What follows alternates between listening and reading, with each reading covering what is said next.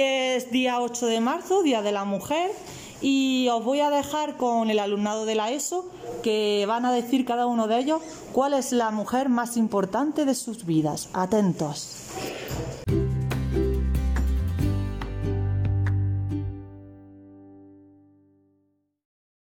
La mujer más importante de mi vida es mi madre porque nunca me ha faltado. La mujer más importante de mi vida es mi madre, porque nunca me falta, que te quiero mucho. La mujer más importante de mi vida es mi madre porque la quiero mucho. La mujer más importante de mi vida es mi madre porque me cuida. La mujer la más importante de mi mamá porque me ha parido. La mujer más importante de mi vida es mi madre porque me cuida y me da consejos. La mujer más importante de mi vida es mi madre porque me ha parido. La mujer más importante de mi vida es mi madre porque me aguanta todos los días.